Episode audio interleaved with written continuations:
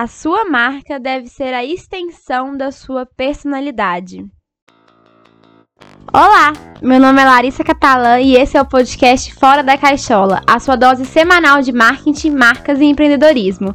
Aqui você vai ver o marketing real, sem firulas e muito menos receita mágica. Fala, amados, bonitos, queridos, como é que vocês estão? Mais um Fora da Caixola e hoje com um tema que eu amo de paixão, que é branding. Assim, gente, esse episódio tá sensacional e eu sei disso porque eu já fiz o roteiro e tá maravilhoso. Eu sei que vocês vão amar. E brand, gente, eu sei que é um negócio que nem todo mundo compreende a importância, até em termos de métricas aqui do podcast. Quanto mais eu falo de resultados e não do processo, mais os episódios são escutados. Se eu fizer um episódio aqui de como ganhar 10k de seguidores no Instagram, vai ter milhares de pessoas ouvindo. Como ter mais engajamento, como multiplicar suas vendas, vai ter muita gente ouvindo. E brand nem tanto, porque brand é aquela coisa intocável, né? Aquela coisa que a gente não consegue visualizar. Mas, como se diz, meu papel aqui é ser realista, prática e ajudar vocês a criarem marcas incríveis, que impactam, que sejam fora da caixola mesmo. E assim, ao longo da minha carreira profissional, aquelas, né? Parece que eu tenho 20 anos de carreira. Eu vi a importância do brand nos meus clientes, nos estudos de grandes marcas que eu já fiz, na faculdade de publicidade. É muito importante branding, por isso que eu trouxe aqui hoje no Fora da Caixola. E o brand, ele é nada mais e nada menos do que o DNA da sua marca. E DNA, como todo mundo sabe, é um código único da genética, ou seja, não tem outro igual. E por isso que o branding é a sua personalidade, os seus valores, o seu propósito, a forma que você fala, que você explica, que você vende. Porque isso, gente, ninguém copia. Plataformas podem copiar uma outra, igual o Instagram copiou os stories do Snap, depois copiou o Rios do TikTok. E isso acontece no mercado, é normal. Mas agora a sua personalidade não tem como. Não fica natural, mesmo se tentar, não conquista. Outro exemplo. Pense uma pessoa que tem personalidade mais forte, aquela pessoa extravagante, que marca presença, aquele amigo engraçado que se posiciona, sabe, dos assuntos assim do mundo, essa pessoa tem opinião. Aquela pessoa que quando não tá, todo mundo sente falta. Agora também pensa naquela pessoa que é mais quieta, reservada, mais neutra nos assuntos. Quem que é mais memorável, mais impactante, mais inesquecível? Com certeza a pessoa que mostra a personalidade, que tem opinião, que marca presença e é a mesma coisa com marcas. Não estou dizendo que você ser uma pessoa reservada, mais quieta, seja um defeito, mas até nisso tem como você se comunicar melhor, comunicar para o mundo essa personalidade sua mais introvertida e atrair pessoas que se identificam com isso.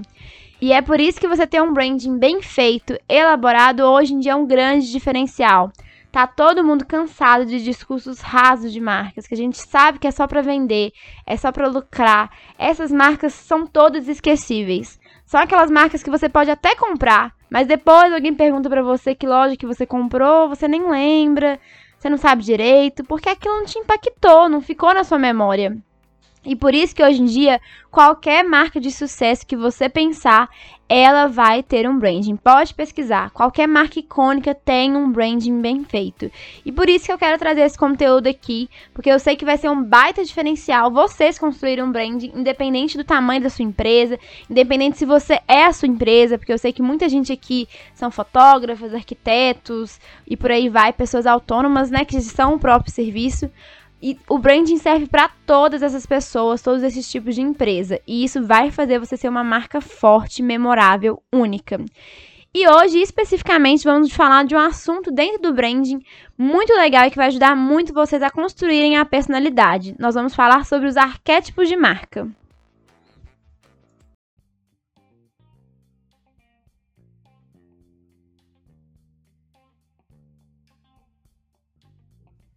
Antes de explicar o que é arquétipo, eu quero fazer vocês pensarem um pouquinho. Quando vocês pensam em mulheres de estilo perua, o que, que vocês pensam? Alguns de vocês podem pensar em mulheres com trajes extravagantes, brilho, animal print, salto alto, muita maquiagem. E agora, quando vocês pensam em super-herói, o que, que vocês imaginam?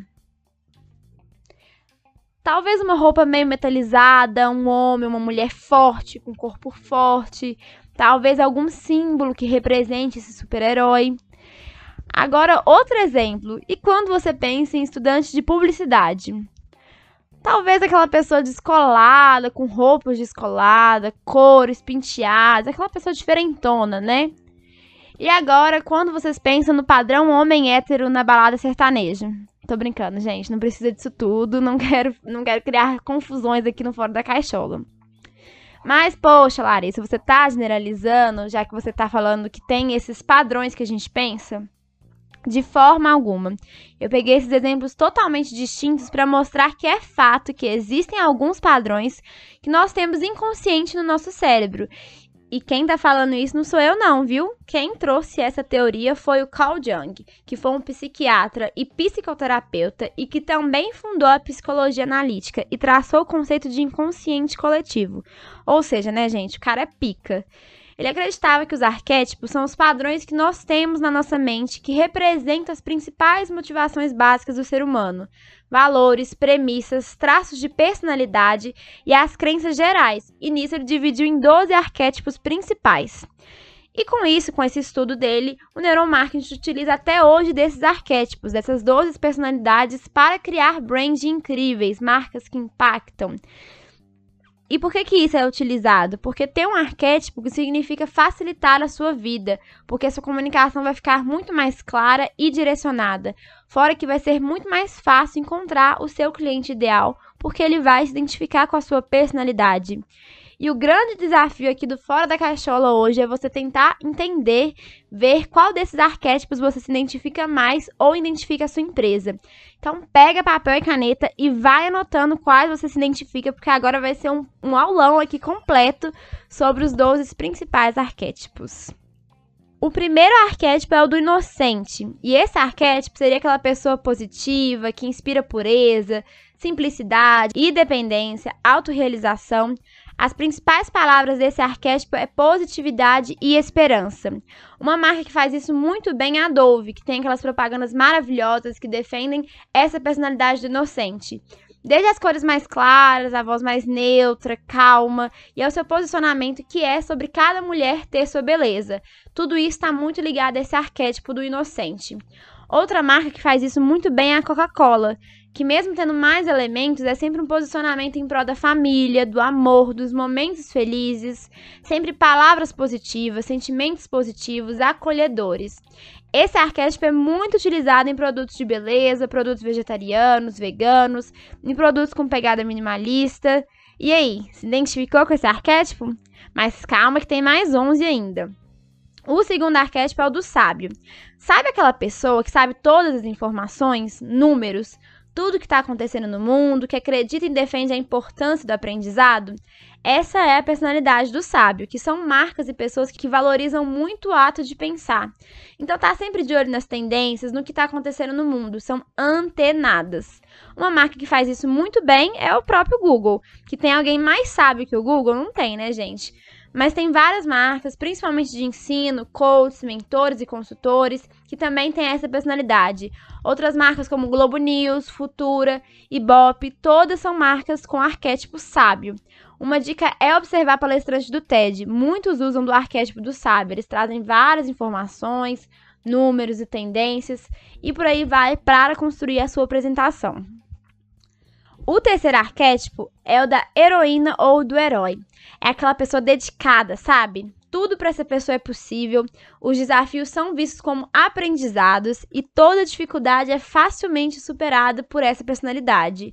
Disciplinada, cheia de produtividade, sangue nos olhos, pessoa que gosta de desafio, tudo isso faz parte da personalidade do herói. As propagandas dessa personalidade são sempre aquelas que o desafio pode ser superado, que a batalha pode e vai ser vencida com esforço. E para mim é muito claro que a marca que representa bem esse arquétipo é a Nike, né, gente? Com o Just Do It, com aquelas propagandas que reforçam que é preciso de disciplina, esforço, garra para chegar no seu objetivo. Outra marca é o Gatorade, que também traz essa ideia do esforço, da energia, de batalhar, de ganhar os desafios. Normalmente, muitas marcas do ramo esportivo usam esse arquétipo. O quarto arquétipo é o fora da lei. Esse o próprio nome diz, mas é aquele rebelde, inquieto, tá sempre querendo revolucionar o mundo, muitas vezes contra a cultura também. Marcas nesse estilo são marcas normalmente disruptivas, inovadoras, que quebram padrões. Um exemplo clássico é a Harley Davidson, que é o próprio bad boy das marcas, né? Que criou mesmo uma nova forma, um estilo de vida Harley Davidson. Tem a Apple também, que quebrou paradigmas com sua forma de desenvolver aparelhos, a sua forma de divulgação. A gente vê que as propagandas da Apple são sempre diferentes, disruptivas, modernas. Tem a Chili Beans também, que é um ótimo exemplo de fora da lei, que é toda diferentona, rebelde. Até as pessoas, né, que trabalham na Chili Beans, elas exalam essa energia. Então, se você se identificou com esse arquétipo, saiba que você é um fora da lei. O quinto arquétipo é o explorador. Como o próprio nome diz, são aquelas personalidades que querem descobrir o mundo, tipo Tim Maia, descobridor de sete mares, sabe? Não são muito ligados à rotina, gostam de viver novas aventuras, não se prende a amarras da sociedade, de ter que ter uma casa, casar, ter filho e por aí vai. São espíritos livres, prezam pela liberdade, plenitude e ousadia. Um exemplo claro de marca é a Jeep, que todas as propagandas são nessa pegada. E olha como é um estilo de vida mesmo o carro, né? A pessoa que compra um Jeep, ela quer transmitir isso, que ela é exploradora, que ela gosta de viajar, de pegar a terra, de sair da rotina. Outra marca é o Airbnb, que defende as experiências únicas, que defende isso da quebra da rotina, liberdade. É só entrar no site que vocês vão entender o que eu tô falando. E o explorador é muito legal para ser utilizado na área de turismo. Fica aí a dica. O sexto arquétipo é o do mago, que envolve magia, transformação, mistérios, sair do senso comum. São personalidades corajosas, criativas, desinibidas, podem ser vistas como loucas pelas ideias disruptivas, tipo Coringa assim mesmo, sabe? Tudo pode acontecer para essa personalidade.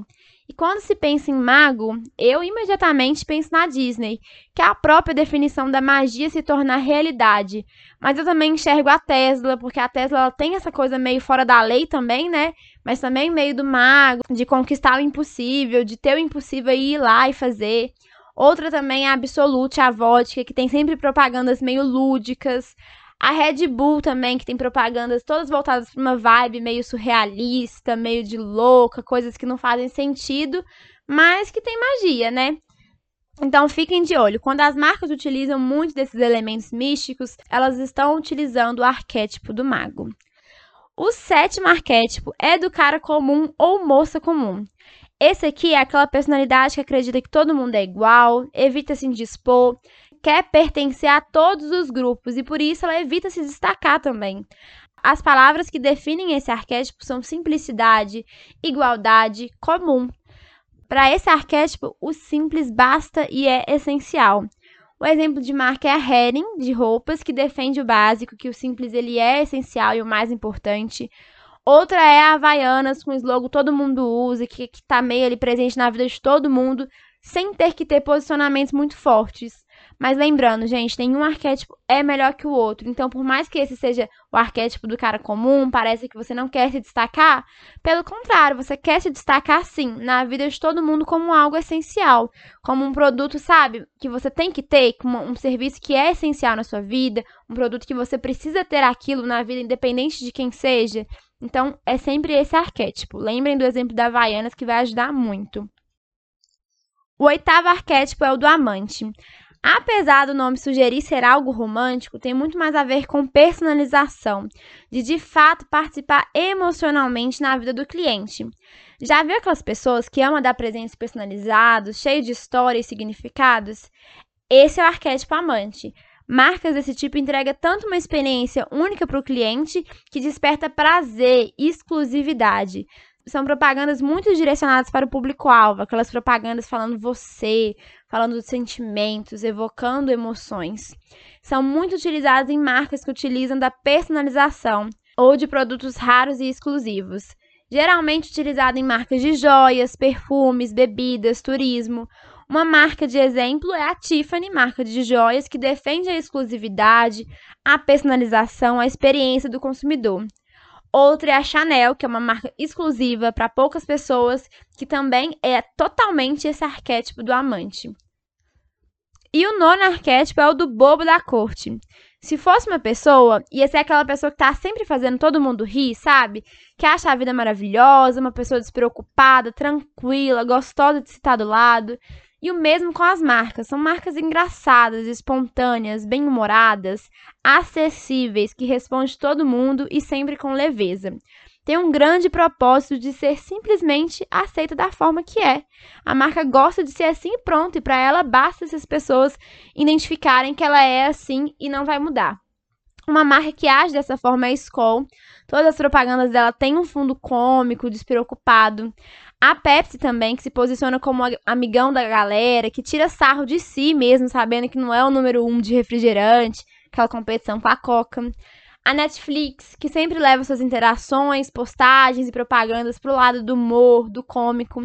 Então são marcas que levam o humor como um dos seus principais diferenciais, como a sua personalidade. O décimo arquétipo é o prestativo ou cuidador. É aquela pessoa que te ajuda em tudo, que gosta de ser útil, gosta de saber que está ajudando. Extremamente preocupado no bem do próximo, é o famoso ama o próximo como a ti mesmo. As palavras que definem esse arquétipo são altruísmo, compaixão, cuidado, cocriação. Geralmente, marcas com esse arquétipo ou são do mercado B2B ou são marcas que trabalham em prol da transformação no mundo, que a mensagem é quase mais importante do que o produto ou serviço em si, sabe? Você não está adquirindo ali um produto ou um serviço, você está adquirindo aquela mensagem, o que, que aquilo transforma. Instituições como Médicos Sem Fronteiras, o Teto, o Instituto Luiza Mel, todas têm essa pegada, mas claro, empresas B2B também têm muito disso, dessa cocriação, de fazer juntos um mundo diferenciado. E o décimo primeiro, tamo no fim, quase lá, mas esse aqui é sensacional. É o criador. O famoso se pode ser imaginado, pode ser realizado. O arquétipo do criador pode ser definido por pessoas criativas, energéticas, são pessoas que gostam do desafio, do novo, da cocriação. Toda ideia é importante e as marcas com esse arquétipo estimulam isso para os clientes muito utilizadas em coisas artísticas, mas também em marcas de decoração, moda, pintura, móveis. As palavras-chave desse arquétipo é criatividade, coletividade, empatia. Algumas marcas de exemplo são a Faber-Castell Imaginarium. Todas elas emanam criatividade e induzem os clientes também a serem mais criativos, mais proativos. E o último arquétipo é o governante, que é aquele líder nato. São marcas que gostam de ser a melhor de todas. A referência, poder, tudo isso é muito importante. Podem ser marcas ligadas a artigos de luxo, ostentação, prestígio. Mas apesar de parecer que é o que se acha, são pessoas e marcas que batalharam muito para estar onde está. Então também são muito reconhecidas por serem confiáveis e responsáveis. Esse arquétipo é muito utilizado em instituições financeiras, tecnologia, mercados de luxo. Algumas marcas que representam esse arquétipo. Mercedes, obviamente, que é ligada à ostentação, poder. Rolex, o relógio, também tem toda essa pegada, essa pegada de ser luxuosa, exclusiva, de ter prestígio quando a pessoa tem Rolex. Então, sempre que vocês pensarem nesse arquétipo do governante, pensem nessas marcas que gostam de ser a número um, sabe? Quando a marca fala que ela é a número um de algum segmento, normalmente elas querem ter esse prestígio, essa referência, de ser essa referência. Pronto, pessoal, finalizamos os arquétipos, passando um por um de forma rápida, mas que eu acredito que deu para vocês entenderem. E agora o grande desafio é vocês pensarem quais vocês se identificam mais e pensar em outros exemplos, marcas que vocês consomem e tentar encaixar elas dentro desses arquétipos. Vocês vão ver que é um exercício super legal para fixar mesmo o conceito de cada arquétipo. E se você conseguiu identificar o seu arquétipo, eu tenho um super desafio aqui hoje. Eu quero que você compartilhe o episódio no Instagram, me marca, arroba Larissa Catalã, porque eu gosto de repostar, e coloca hashtag o seu arquétipo. Por exemplo, hashtag inocente, hashtag herói. Ninguém vai entender nada, né? Porque ninguém vai entender do que, da onde você tirou essas palavras para falar do podcast. Mas eu vou entender e eu vou adorar saber de vocês. E quem é do Fora da Caixola vai entender também. Então, para deixar mais fácil, vou deixar aqui na descrição também os nomes dos arquétipos, tá bom? Para vocês lerem um pouquinho mais, estudarem, verem se é isso mesmo que vocês se identificam. Lembrando que você pode se identificar com mais de um. Você pode achar que tem dois que te representam, mas aí você precisa entender qual você quer focar, de acordo com o seu produto ou serviço. Por exemplo, eu, Larissa, sou bem boba da corte no meu dia a dia, na minha personalidade. Mas aqui no Fora da Caixola ou no meu Instagram não é o que prevalece. Eu uso do humor sim, mas em detalhes, às vezes numa fala, de uma forma de explicar, mas não é o meu diferencial, sabe? Não é a forma que fica mais evidente. Então você tem que entender qual você se identifica mais diante desses todos e precisa ser algo de verdade, sabe? Tem que vir de dentro mesmo. Eu ouvi uma frase em um curso que eu vi esses dias da Digi Girls que eu acho perfeita para finalizar o podcast. As marcas do futuro são extensões de quem nós somos. Sendo assim, o arquétipo da sua marca é nada mais e nada menos do que um pouco da sua personalidade. E dá-lhe frase de impacto.